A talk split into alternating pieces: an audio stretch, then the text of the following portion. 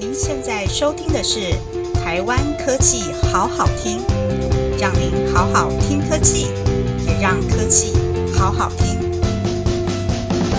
欢迎各位再次来到台湾科技好好听节目，我是节目主持人竹子。我们今天的节目呢，是我们今年度另外规划的一个系列，我们做了 KOL 系列。那我们将会在今年的节目里面呢，邀请到各个领域的意见领袖来跟大家分享他们在这个领域里面一些趋势上面啊，或者是他觉得有一些什么样的建议，来跟大家聊一聊哦。所以呢，我们今年的节目也请大家一定要多多锁定哦。今天有一个共同主持人，就是台湾云协五 G IoT SIG 的主秘 Peggy。Peggy 呢，他将在今天的节目里面为大家画龙点睛的点出一些很深入的问题，也将在节目的最后跟大家做一些总结。OK，我们欢迎 Peggy。哎，谢谢竹子。哎，Peggy，想要问一下，让我们从年初从 CES 啊、MWC 啊，甚至到现在还在展的智慧城市展，台北、高雄都还在展。我其实在里面看到了一个题目，其实五 G 这个议题，你在这几个活动里面都看得到。你可不可以跟我们讲一下五 G 到底在热什么呢？哦，对耶，为什么每个地方都会看到五 G，好像无所不在？对，那为什么这么热呢？我自己是觉得说，可以先从这个时间点来看，因为五 G 是这一两年才刚刚进入商转嘛。那它等于是是还在市场的一个导入期，所以呢，其实有很多的机会，也有很多的想象。那就是可能会看到有一些设备就会推陈出新呐，然后呢，有一些应用呢就会越来越多元。所以这是一个还在演进中的一个产业，所以它的讨论度非常的高。五 G 这个名词，你如果跟四 G 来比较一下，顾名思义，它就是四 G 的下一代哦，四到五嘛。所以它是新一代的一个呃行动的网络。那一般大家会讲到说，那五 G 就是会有三大特性嘛，就是高速度、低延迟、广连接。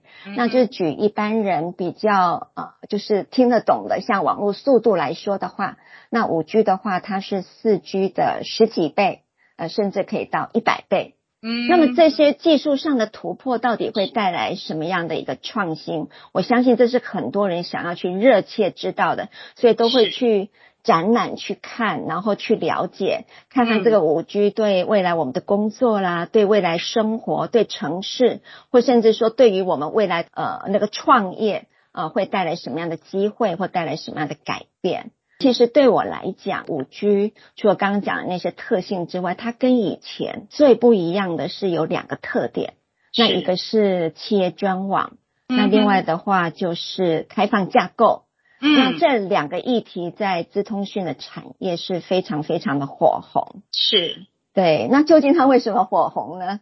就是我们今天 特别邀请到的非常重要的贵宾，我相信他会给我们非常宝贵的看法。OK，谢谢 Peggy，他点到了我们今天邀请到的非常重要的贵宾哦。这位贵宾啊，他其实他不笑的时候啊，感觉距离很远，非常的遥远。但是他一笑起来，就那个眯眯眼，就觉得哇，突然之间很可爱，然后就很符合他公司的形象。什么形象？没有距离。OK。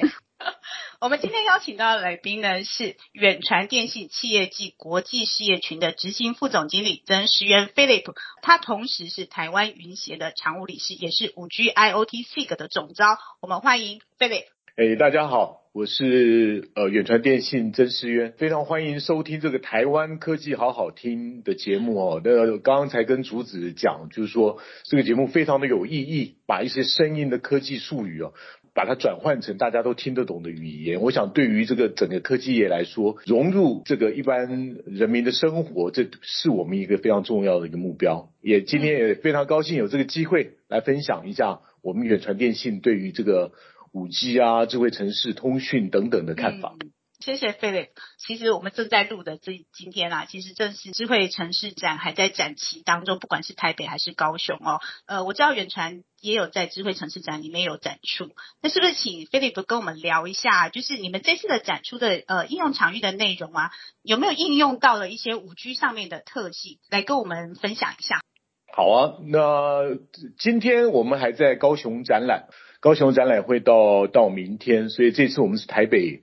跟高雄两地啊，同时无时差的展览。那这次其实我们的主题啊是低碳及韧性城市啊，也就是我们现在最热门的话题 ESG and resilient city 啊。那我想这里面我们想要想要表达的几个大的一个呃方向，第一个就是说。我们怎么样运用这个新的 ESG 以及五 G 结合的一个科技，来使得这个城市啊能够永续啊？我想这是另一个最大的主题啊。这里面我们展出的啊，第一个我想就是我们现在目前在桃园哦有建制的，也是全台湾最大的物联网啊，也就是桃园的这个智慧路灯哦，智慧路灯，智慧共感哦。那我我在这边稍微。提一下，就是其实这个智慧路灯，并不是说把路灯这个灯智慧化啊这么简单啊。那因为路灯呢，它是它是城市治理的一个 platform，为什么呢？因为路灯到的地方就有电可以到啊。那有电可以到的话，事实上在这个路灯上面，我们做智慧共感的时候，它可以做很多很多不同城市治理的一些一一些功能，譬如说像啊人流。车流的一个侦测啊啊，譬如说我们也可以加装这个摄影机啊，譬如说我们也可以加装这个呃空气的一个呃侦测器啊。我想这是第一个我们展览的一个呃智慧共感。第二个的话就是能源管理系统啊，在能源管理系统里面呢，我们展览了一个呃非常不同的一个交通耗质不断电系统，也就是我们跟 Google 合作，嗯，哎，目前是在台北市啊，台北市。呃，有几个路口呢？我们装设了这个所谓的不断电系统。它的原理就是，我们用 GoGo 两颗电池啊，两颗电池，嗯，放进去了之后呢，可以让这个交通耗质可以不断电大概四个钟头左右。同时，我们用我们的能源管理系统来监控，当它没有电的时候呢，我们就会派。人工到那边去换电，就好像我们大家看到这个摩托车换电一样，所以对，所以这个叫做呃不交通耗质不断电系统啊。我想这个在这次智慧城市展览里面呢，受到非常多县市的一个喜爱啊。那其实最主要也就是前一阵子这个呃，我们我们有一次大停电哈，那对对对，我想这大停电，我想对于交通来说的话，这是一个非常呃。复杂的一件事情啊，所以现在各县市也在看怎么样去导入这个系统。我想这是一个对我们来说是一个意外的惊喜。呃，我们推动这个大人物就是这个大连接啊，大数据啊，人工智慧跟物联网啊，也推推动了一段时间了。我们在智慧交通上面，尤其是科技执法啊。那上面我们也有一些跟各县市做的一些呃解决方案，譬如说像呃跟新北市的违呃路口违规左转啊啊，譬如说像机车管理，像跟高雄市 KTV 呃聚众滋事啊，这这高雄市市警局请我们开发的一些应用，我们也在这一次有展出。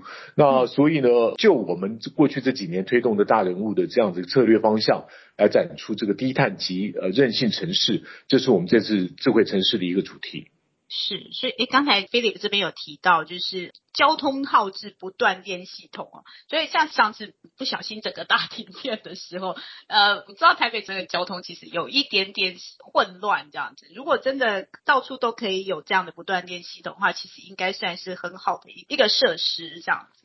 OK。对。对，而且它可以利用 Google 的换电的电网，Google 的换电电网在台北其实还蛮普遍的啊。那没有电的时候，哦，没有电或或电力低到一定的程度的时候，我们可以就近就 Google 的电池来换电，就搬个两颗过来放一下。对对对，我想我想这个这个也非常非常的方便。对，是，而且最重要的是，全部 MIT Made in Taiwan 里面所有的所有的东西都是 Made in Taiwan，所以这也是我们觉得还蛮骄傲的一个地方。是这个一定要拍拍手的，通通 made in Taiwan，，这一定要拍拍手。OK，好。但是其实我们呃在聊五 G 这件事情的时候，我们常会听到两个不一样的名词，一个是五 G，一个是五 G 专网，这两个有什么不一样吗？可不可以请呃 Philip 跟我们稍微分析一下？嗯，呃，过去啊，那个行动电话系统从一 G 到四 G，它都是公网的概念。什么叫公网的概念呢？就是说大家都可以用。呃，不管是人、车子啊、机器，每一个人都可以用，用的是同样的频谱资源。也就是说，他在分配这些资源的时候，它没有优先顺序，也就是说谁先上谁先用。哦，用完为止。比如说，举个例子来讲，在四 G 的时候，你在同一个基地台，那如果这个基地台呢里面有三十个人，其中有一个人就就长时间在用非常高的频宽啊，嗯，来看高清电影的话，其他人所分配的资源就会变少啊。这是这就是一 G 到四 G 这公网的概念哦，就是这是一个公共的网络，大家都可以用，它资源的分配没有优先顺顺序。你会遇到一个问题，就是说，譬如说像。呃，如果我在工厂里面，如果我要做这个智慧医疗，我要做远距医疗，我需要大频宽，需要一段时间的大频宽。但是同时间，这个基地台里面有别人在用的话，往往我这个医疗行为会中断。嗯，或者是说我在推自自驾公车的时候，在这条公车线上，它的行动网络如果是公网的概念的话，那有人在这上面一样啊，他用非常大频宽的一个应用的时候。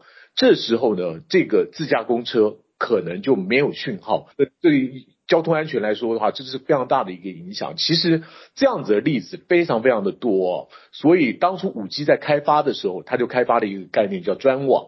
嗯，它也就是说把专用的频率给专用的一个应用，嗯，来使用。也就是说，我当我这个专网布下去了之后，只有这个专网能够认得的终端可以使用，其他所有的终端都不能进来。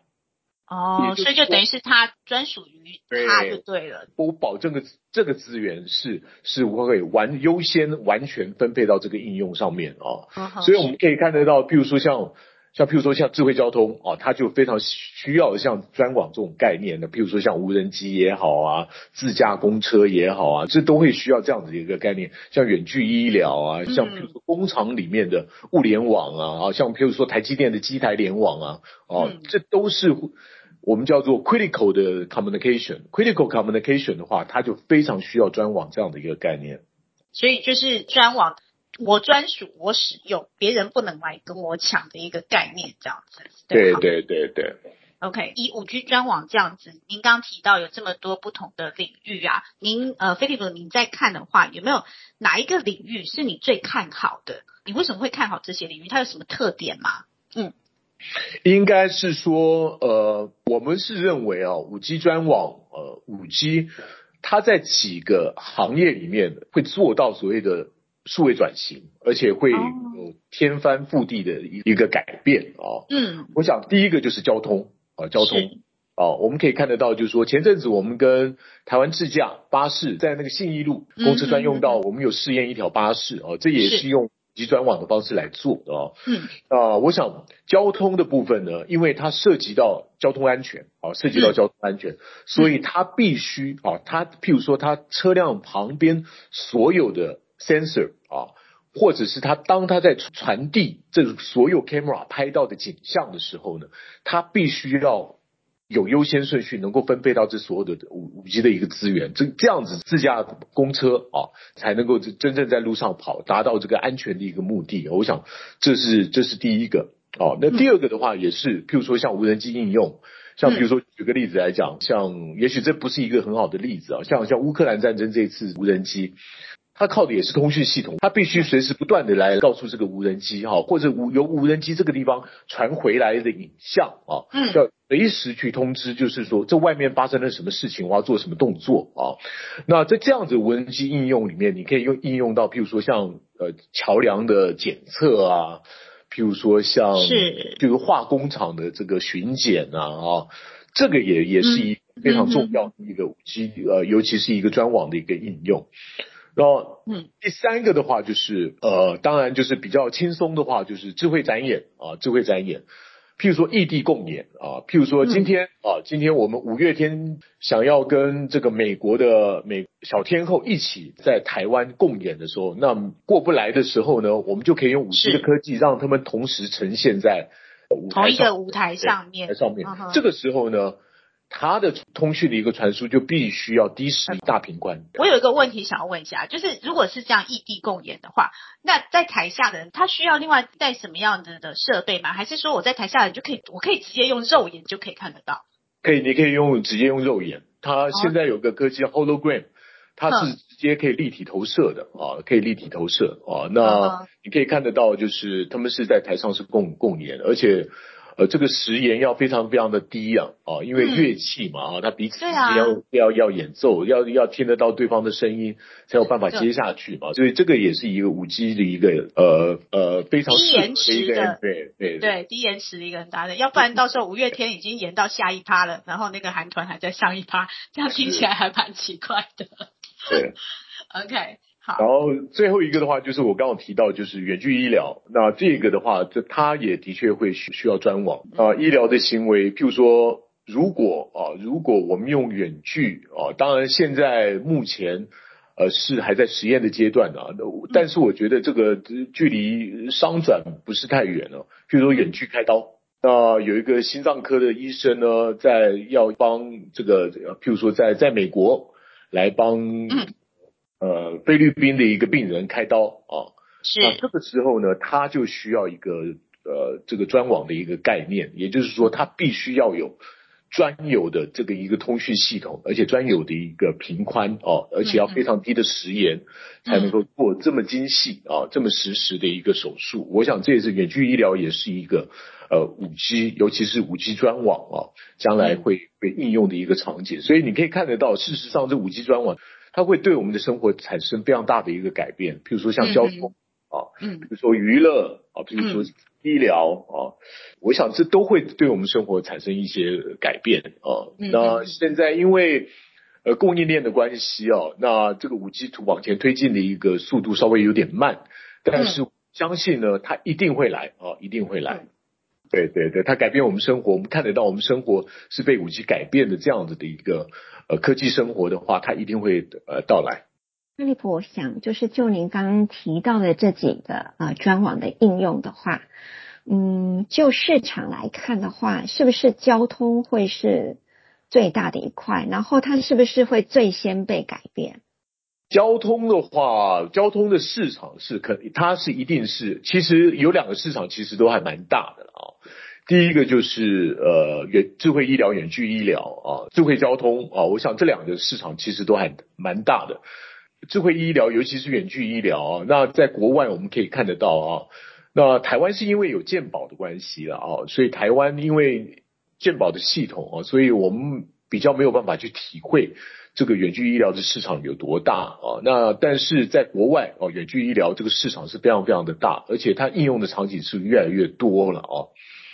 呃，除了偏乡之外呢，譬如说，其实很多呃，譬如说医院，如果今天有一百个人到医院的话，其实有超过六十个人是不用去医院的。很多的慢性病的追踪治疗，但事实上它可以不用去啊。譬如说像手术后的追踪治疗，譬如说你开完手术了之后，那医生也许要问问你，哎，你今天的状况怎么样啊？这其实都可以不用去医院啊。我想这这我们可以看得到，这会改变将来说的医疗生活。那交通的话，那那更更不用说了哈。大家可以看得到，就是说大家所有的车厂都在推这个汽车的这个呃电动化。那电动车呢？它跟自驾车是有正相关的。那将来呢？这个车子电动的程度高的话啊，它自驾的程度也会跟着高。那自驾程度高的话，离将来我们这个智慧交通啊，自驾巴士啊，那自驾车这样子的一个距离就不会太远了啊。我们可以可以看到到，如果将来我们看得到路上走的车子哦。二十个 percent，嗯，呃，都能够电动啊，都能够自自驾的话，这个车上的一个这个事故率啊，会大幅的下降啊。我想这也是各各国政府以及这个行业大家在推动的一个方向。就是有二十趴的车子是电动或自动，就可以降低这么高的事故比例。对对，可以降降低大概也一半的一个事故比例的，这是国国外的研究，所以大家一直在往这方面去推，其实是最主要是因为交通安全的。嗯，像每一年台湾因为交通事故过世的人有三千个人了，如果我们能够把这个三千个人减低一半的话，事实上这这相对的。呃，我们可以看到社会成本的话是会会会节省非常多。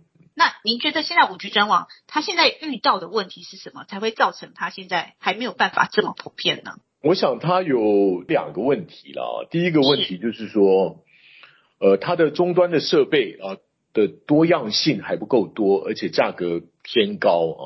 那我想这一部分的话，你必须要等到这个它的终端设备哦呃大幅下降了之后啊，那多样性也变多了之后啊，它才会起来。我想呃这里面其实受到一个限制，就是半导体的产能呢啊，这这这我这也是我们看到呃各行各业目前遇到一个比较大的一个问题啊。如如果联电生产一个晶片啊，生产汽车的晶片能够卖十块，它生产这个物联网的晶片只能卖一块的话，它肯定去生产这个车子的晶片。车子的晶片，对啊，嗯。所以现在终端哦，终端设备的多样性不够多，以及价格偏高，这个的确是现在我我们在推动五 G 应用的时候遇到一个最大的问题。多样性不足嘛，然后价格又高。对对，价格偏高，对。嗯，了解。其实我们刚才聊很多五 G 专网应用面啊，或者是它的一些意义哦。因为我们讲五 G 专网，后面都会提一个五 G O-RAN 开放架构这件事情。到底什么叫做五 G O-RAN 啊？到底那个 O，因为 O-RAN 那个第一个字是 Open，它到底 Open 了什么东西？RAN 的 RAN 哦，这这个 RAN 呃 R A N 哈，它的英文叫 Radio Access Network。对，Radio Access Network，Access Network 就是接取接取网络。其实，在有线的时候，就是你们家的 Modem。嗯哼。你家的 Modem 是那个 Modem，它就是 Access Network 啊。就是透过 Modem 去连接到这个有线的网络，再接接到 Internet 上面去。嗯。那 RAN 的意思就是说，你透过呃无线电。来 access 到到网络，所以 radio network 的话，它就是叫 radio access network 啊。嗯，那对于我们运营商的话，它 RAN 的意思就是我们的基地台，我们的基地台其实就是 radio access network 哦。嗯，是。那 O 的意思就是 open。那以前为什么没有 O 呢？嗯，以前为什么没有 O？对，为什么不 open 这样？嗯。我们是很希望，很久以前我们就会希望它 open 的，因为 Radio Access Network 它是一个非常高度垂直整合的一个专用基站，也就是说，现在几个大厂啊，现在国国外几个大厂，像 Ericsson、Nokia 啊，像大陆的华为、中兴啊，是，那他们在做基地台的时候呢，他们是高度整合、高度垂直整合，嗯，他们是硬体啊，硬体也是用自己设计的硬体。晶片也是用自己设计的晶片，软体也是用自己设计的软体，所以它是一体化来来制造这个这个基地台哦。所以这个基地台呢，基本上来说的话，就是你你要不就只能买 Ericsson 啊，你要不也只能买 Nokia 啊，包含这整个网络，包含核心网，这是。呃，过去一 G 到四 G 啊，我们其实运营商遇到的一个比较大的一个挑战，就是说，当我们在选商的时候，我们一选下去的话，会，嗯，这个厂商会跟着我们十年呢，哦，所以就变成就是说，选对厂商对我们这个行业来说非常非常的重要。对我给你举个例子，过去台湾有很多运营商，嗯，不仅仅只有远传、台科大跟中华，是，那过去台湾也有很多。Equipment provider 啊，嗯，譬如说像 Motorola，譬如说像 Lucent，譬如说像 Siemens，嗯，他们以前都有提供这个 radio network 啊，譬如譬如说像 Nortel，那这些公司都不见了，嗯，相对的选他们的运营商也都不见了，哇哦，所以事实上呢，运营商选。选这 equipment provider 变得非常非常的重要啊！是是，这是过去这个行业的一个特性。那但是就对于我们来说的话，当你选定 Ericsson 的时候哦，那你可能这十年就是跟着他走了哦。嗯，相对来说的话，譬如说像价格哦，我们也没有办法可以压低它的价格，那除非是他自己愿意降价啊。因为他独大嘛，对，一定要跟着他。对，第二个，万一他有哪一些功能比别人慢的时候，我们也没有办法用别人的哦，我们也只能等他把这个功能把它把它做好啊。所以过去一 G 到四 G，我们的确是遇到这样的一个问题。所以呢，在五 G 来临了之后呢，那包含很多运营商，像我们也是中华啊，我们都是 Open RAN Alliance 的一个成员之一。那我们就是。呃呃，支持这个 Open RAN，也就是说，它把这个 Radio Access Network 啊里面的有几个 component 把它变得 open，也就是说，它将来呃只需要啊，譬如说它的软体，因为它的 specification 是是开放的，大家都可以写这个软体。然后硬体的话呢，它是用这一般的这个叉八六啊，一般的这个 servers 来做这个事情。所以对于我们来说的话，我们就就有更多的一个厂商可以选择，有软体也有硬体。所以对于我们来说的话，第一个我们可以大幅降低啊我们的尤其是 radio access network 的成本，因为对于我们来说，呃 radio access network 的成本在我们的网络的成本超过百分之九十啊。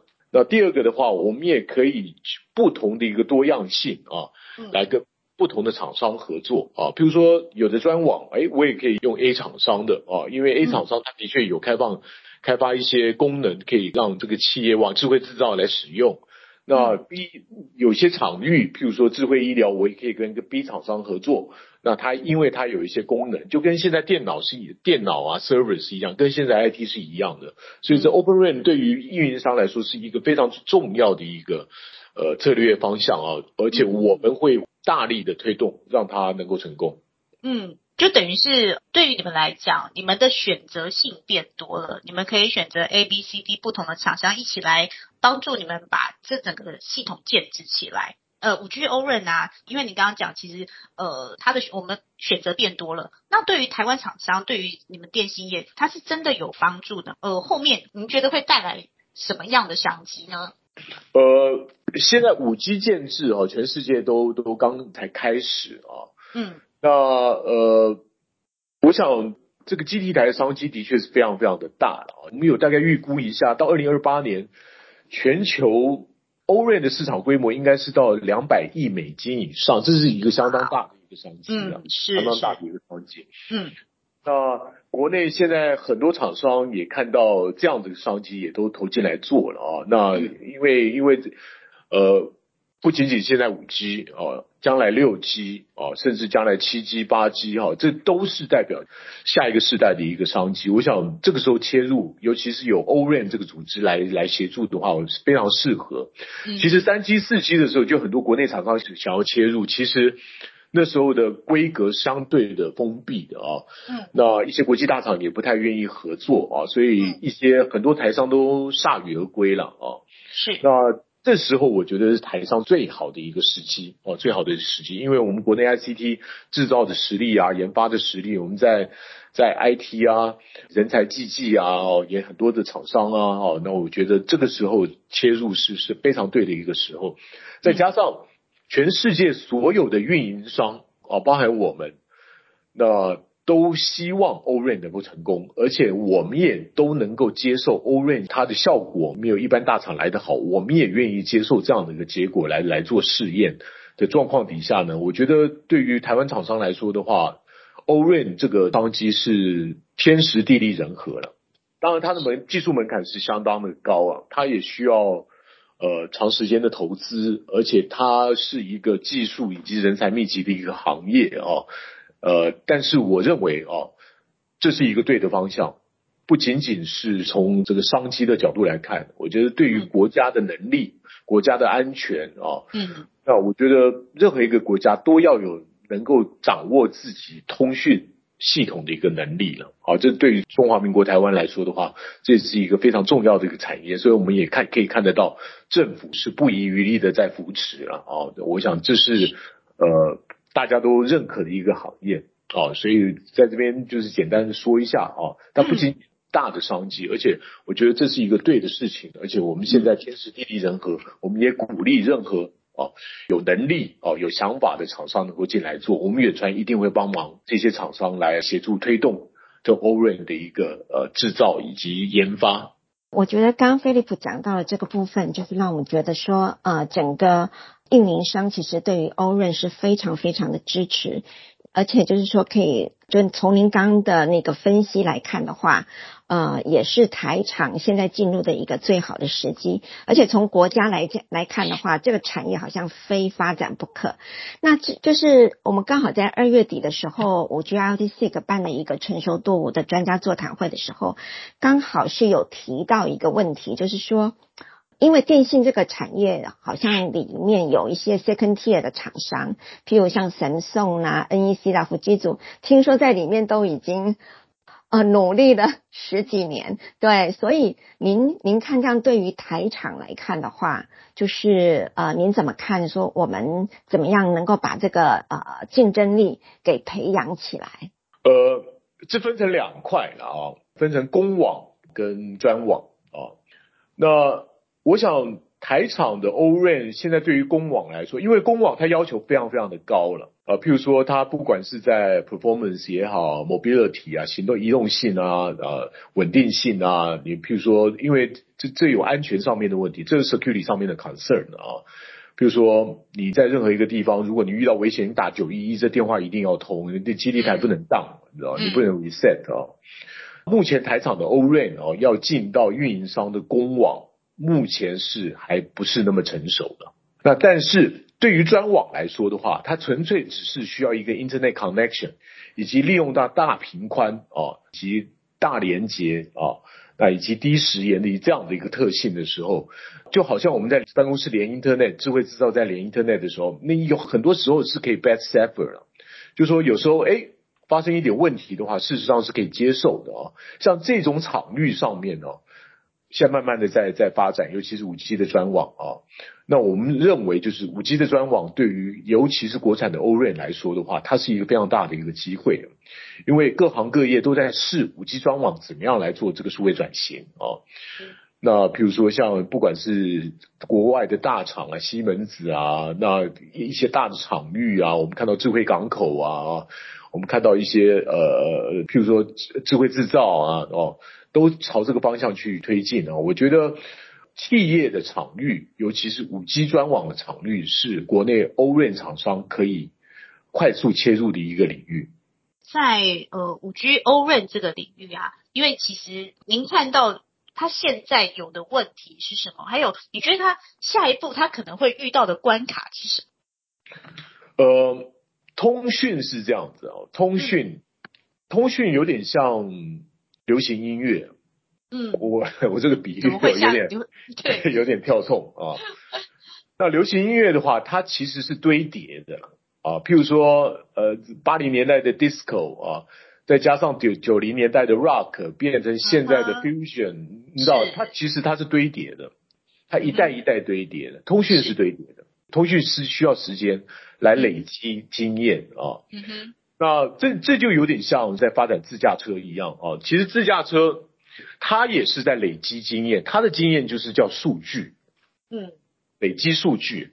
如果你自驾车是在风光明媚哦，没有下雨，天气非常好的这个这个台九线，就是台东那条线上面，万里无云，上面没有车子，我跟你说，这自驾车一点都不难。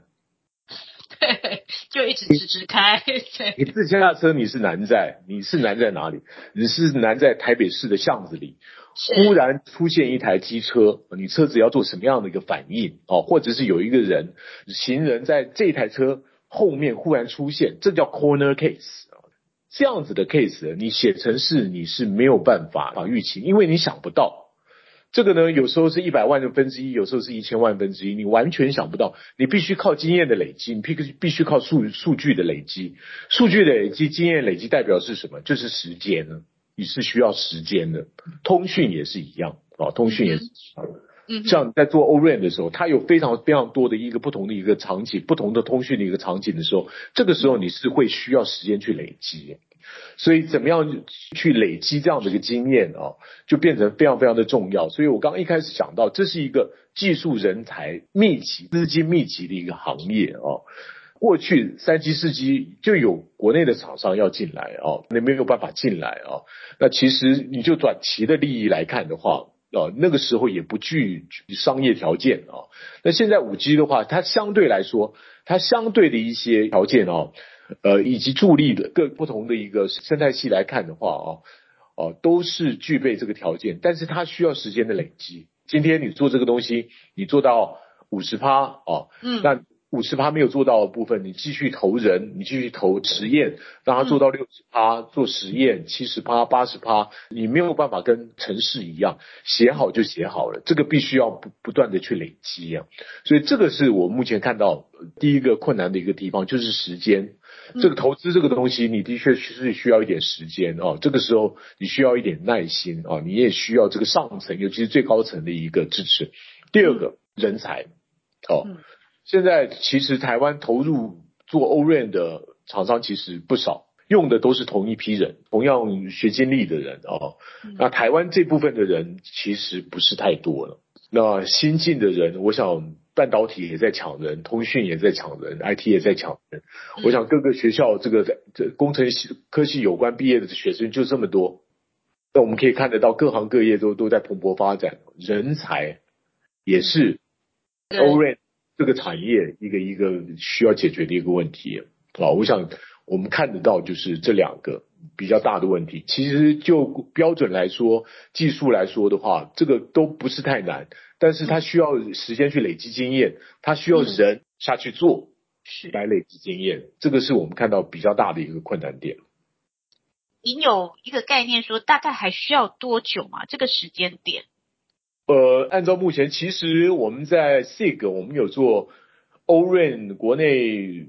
厂商的一个成熟的一个衡量了啊，那当然这个衡量是用用人评比的方式，但是我们可以看得到，其实去年跟今年它成长的幅度其实就不小了，就分数而言，它已经成长百分之三十了啊。嗯，那你如果说你去年的话，去年是六十分的话，那事实上你要到九十分的话，事实上在在一年最多两年都到了，所以按照这样的一个度度来说的话，我想今年到年底。我相信欧瑞的可用性就就会非常非常的高了哦。到明年的话，到明年年底的话，我相信这个产品应该就成熟了。嗯，所以在近一两年之内，有望可以看到五 G 欧瑞或者五 G 专网，它可以到一个很成熟的步这样子对对。其实对国内业者来说的话，这个譬如说半导体产能的一个限制啊，以以及这个乌克兰战争呢，其实对于我们欧润产业，事实上是一个助力，你知道。这变成这个世界，因为这个世界没有走得这么快的时候呢，我们赶上的这个时间是有的。哦，我们是有时间再去针对这个上这些国际大厂。啊，是是是。所以这个你从另外一个角度来看的话，我们我们要利用这这两这这一两年哈，这一两年这个国外非常混乱的时候啊，这个 疫情啊，赶快战争啊。那事实上，台湾在这一两年，我们持续不断的在进步，我我觉得相当的可喜可贺，不不持续不断的在进步。再给我们一两年的时间哦，那国外如果持续再乱个一两年，我相信我们就可以追上了。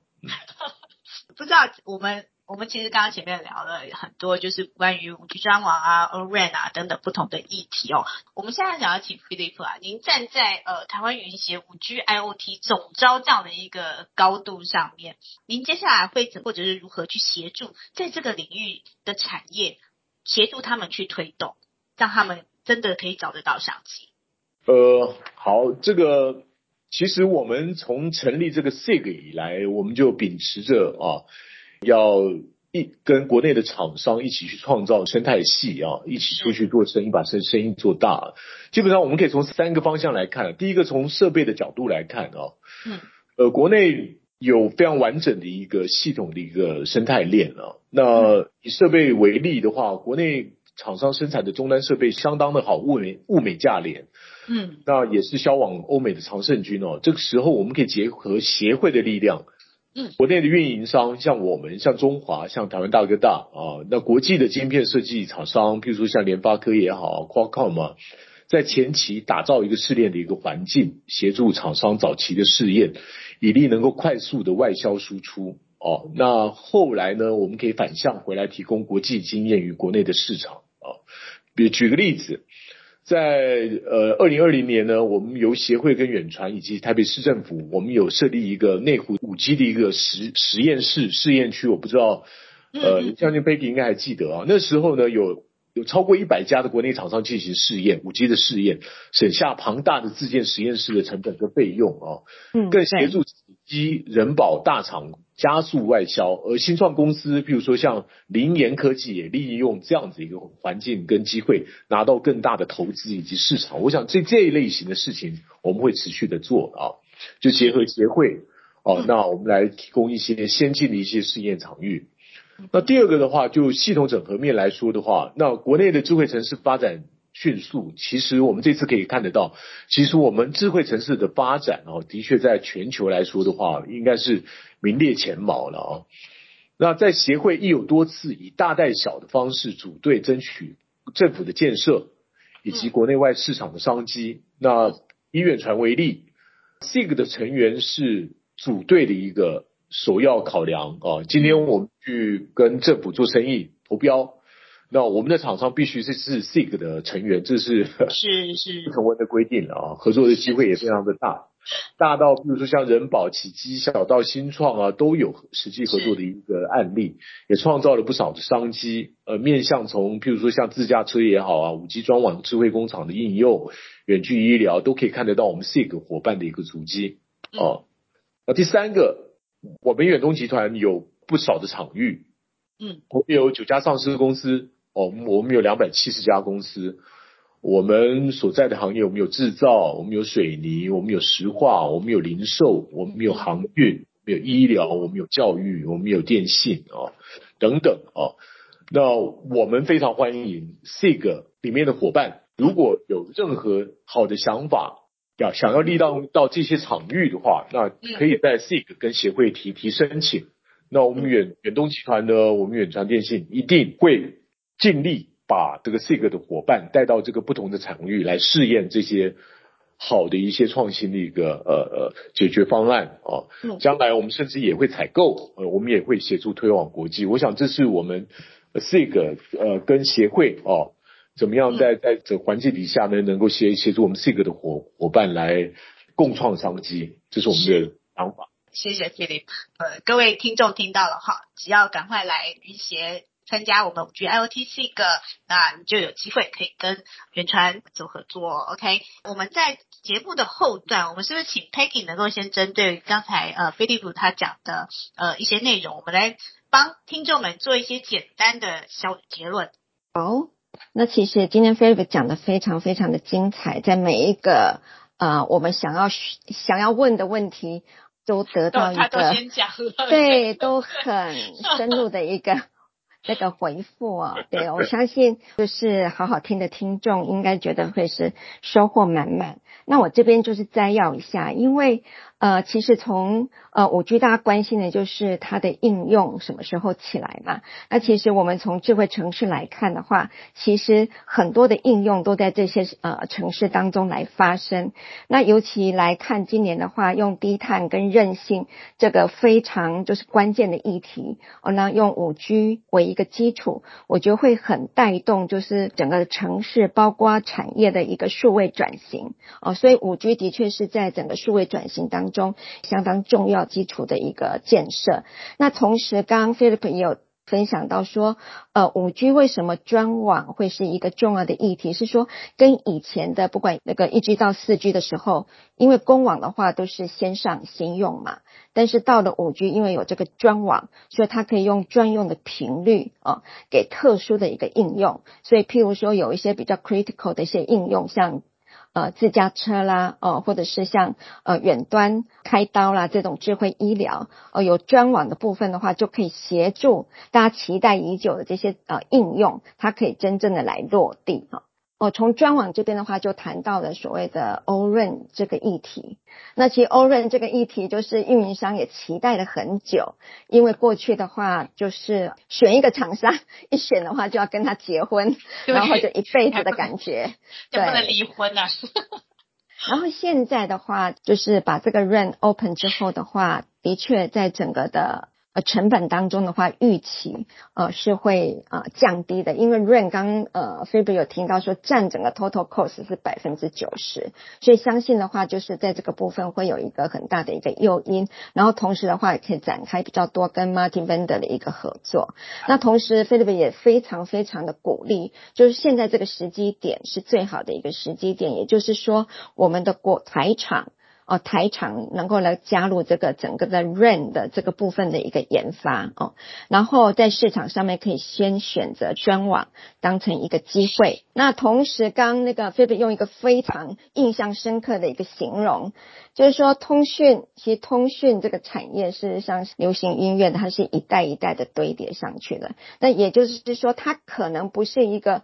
呃呃，突然就是有一个很颠覆性的科技，然后就马上转变。它是一代一代需要时间累积，所以现在开始都不会晚，因为通讯这个产业是永远会存在的。所以对于台厂来讲的话，现在可能感觉上竞争很多，还看不到市场，但是现在呃开始进去的时候，哦，随着时间的累积，它就可以预期到后面就是会有一个。呃，越来越蓬勃的一个商机，所以这个部分是我们可以去预期的。嗯嗯，好，谢谢 Peggy。那就那 Philip，你有没有什么最后几句话要跟我们的听众说？